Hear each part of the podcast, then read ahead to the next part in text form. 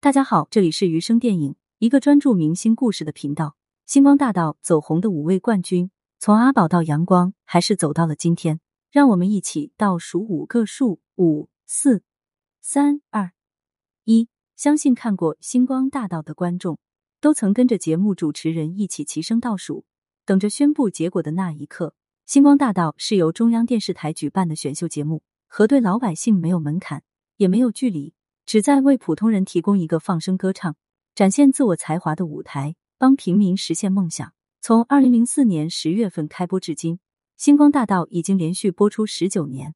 十九年来，从《星光大道》走出的平民歌手不计其数：凤凰传奇、王二妮、李玉刚、刘赛、大衣哥、草帽姐、旭日阳刚。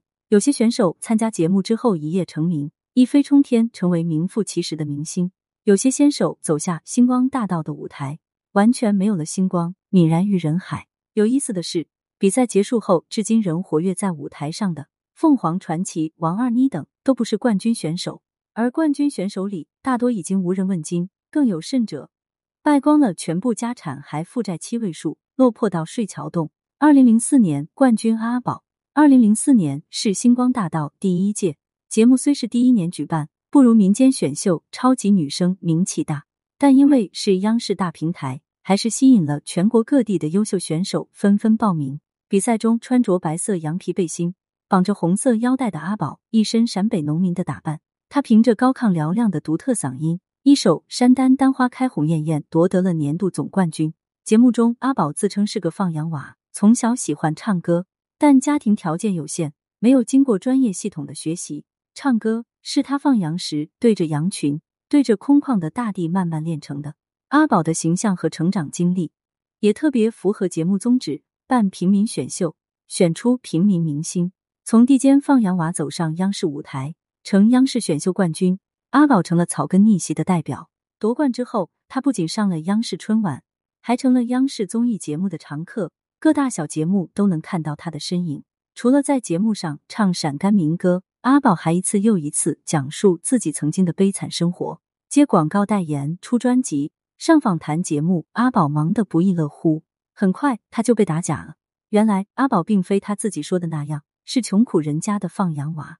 相反，阿宝的家庭条件还挺不错，父母是家乡当地国企的职工。他也并非是放羊才学会唱歌，而是从小就让父母培养，拜师学过音乐。出生于一九六九年的阿宝，并不是上星光大道才开始登台表演。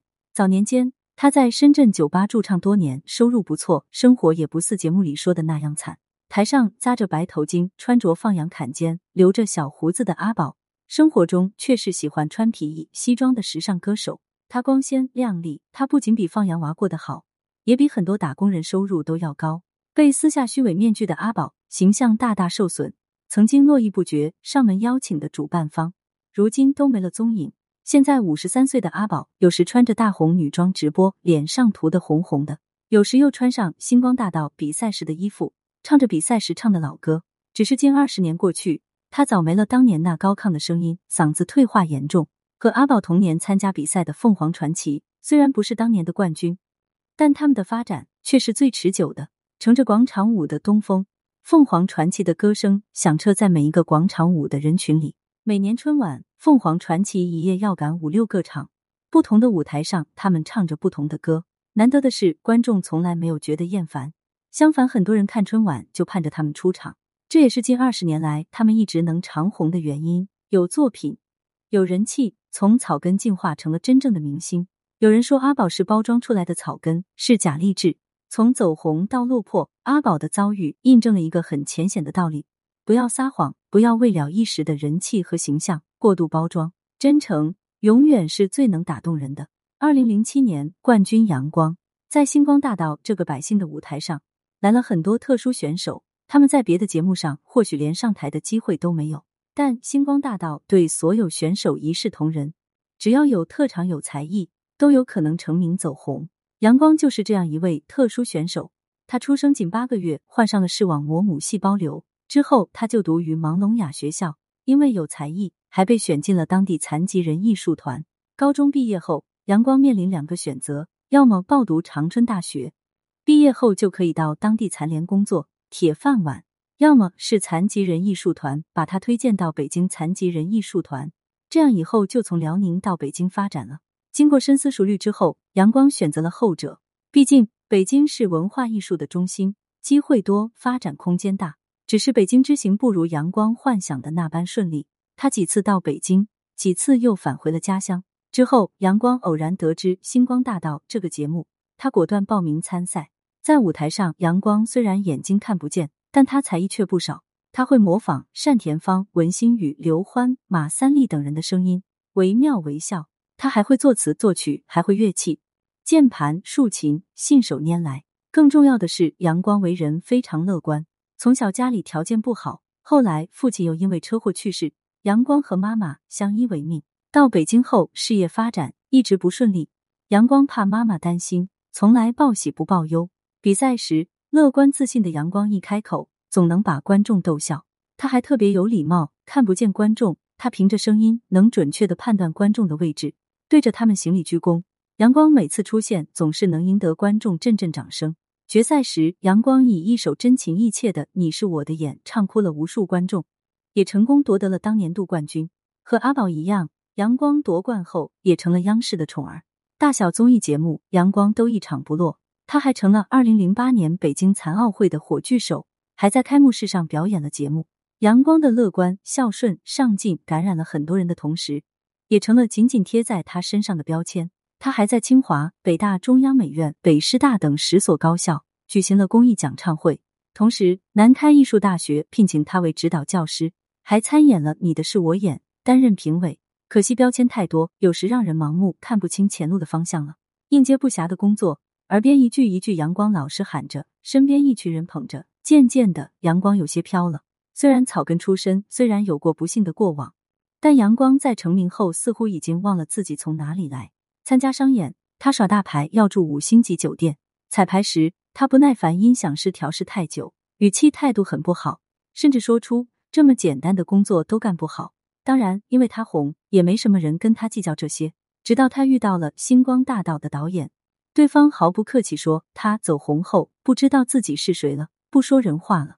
这话让阳光反思了很久。只是声誉就像积沙成塔，一旦信誉受损，再难重新建立起来。这几年，阳光几乎没有什么公开活动。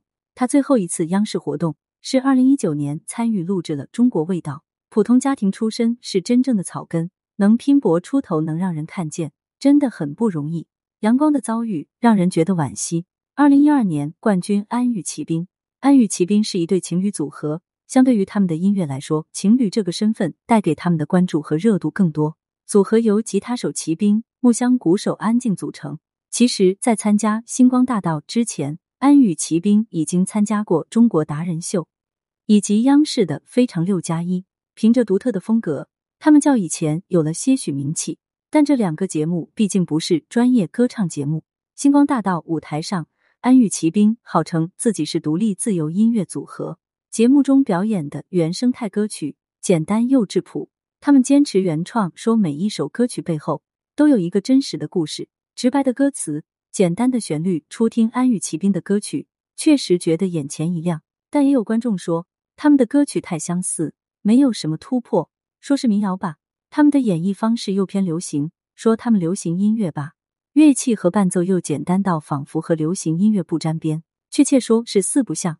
当然，安与骑兵自己并不承认这一点。节目中，嘉宾巫启贤说，他们的创作和演唱虽然有个性，但只能算是练习生的水平，后续还有很大的提升空间。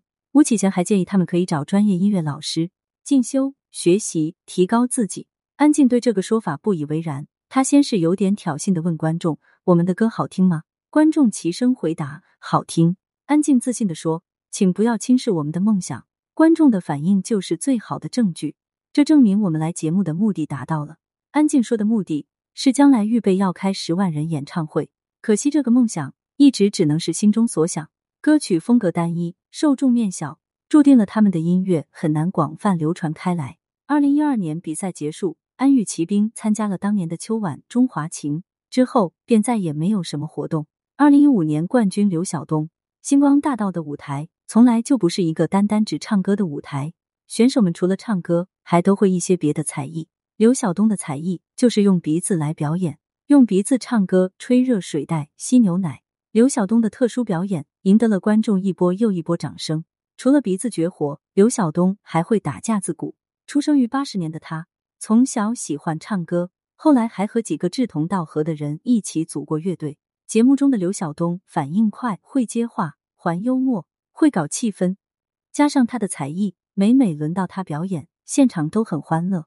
夺冠后，刘晓东成了大忙人，楼盘商演、电视台活动。广告站台连轴转的同时，收入也水涨船高。因为鼻子，刘晓东还上了吉尼斯世界纪录，这让他的名气进一步提升。大小商业活动忙得抽不开身。几年时间，刘晓东自曝已经积累了上千万财产。然而再次出现的刘晓东，却已经落魄到去打零工、睡桥洞。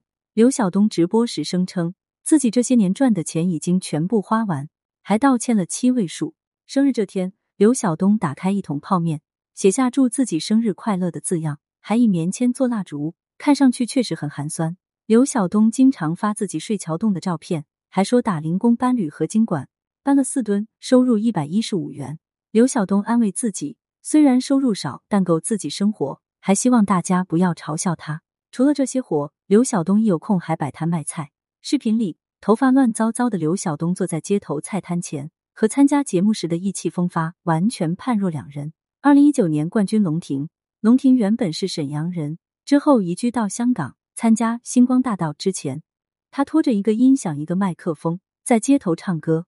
粉红色的回忆，光辉风月追梦人。龙婷自顾自的唱着这些怀旧歌曲，吸引一大批路人围观的同时，他在网络也有一定名气。由于气质出众，又会模仿邓丽君和王菲。甚至经常有人去他唱歌的地方蹲守，只为亲眼见见他。和星光大道上农村选手朴素接地气的形象不同，龙婷是都市女郎，她时尚前卫，浑身上下也最有明星范。夺冠后，龙婷参加了当年的春晚，和李谷一等人合唱《难忘今宵》。春节后，龙婷录制了一期央视的《回声嘹亮》，之后电视上再不见她的踪影。不过，对于龙婷来说，参加星光大道得了冠军。虽然没有进娱乐圈，但她的知名度提升了不少。星光大道冠军这个头衔，足以让他的街头卖唱事业吸引到更多人。结语：今天我们只是盘点了星光大道部分选手的生活现状。节目播出十九年，选手何止几百上千。有旭日阳刚不能唱汪峰的歌之后就销声匿迹的，也有草帽姐这样炒作最后被央视封杀的，当然也有王二妮这样从农村姑娘到成为文代会代表。到人民大会堂开会的，也还有大衣哥朱之文这样成名不改本色，仍旧过着自己普通小日子的。他们的遭遇恰恰说明，比赛是一时的，成名走红也是一时的。要想真正长久走下去，除了作品和人品，还要不忘初心。人生不是百米跑，而是一场马拉松。不管在人生路上遇到什么坎，不要和其他人比，重要的是自己没有放弃，坚守到了最后。感谢收听，想要知道更多有趣的八卦故事，记得点个关注。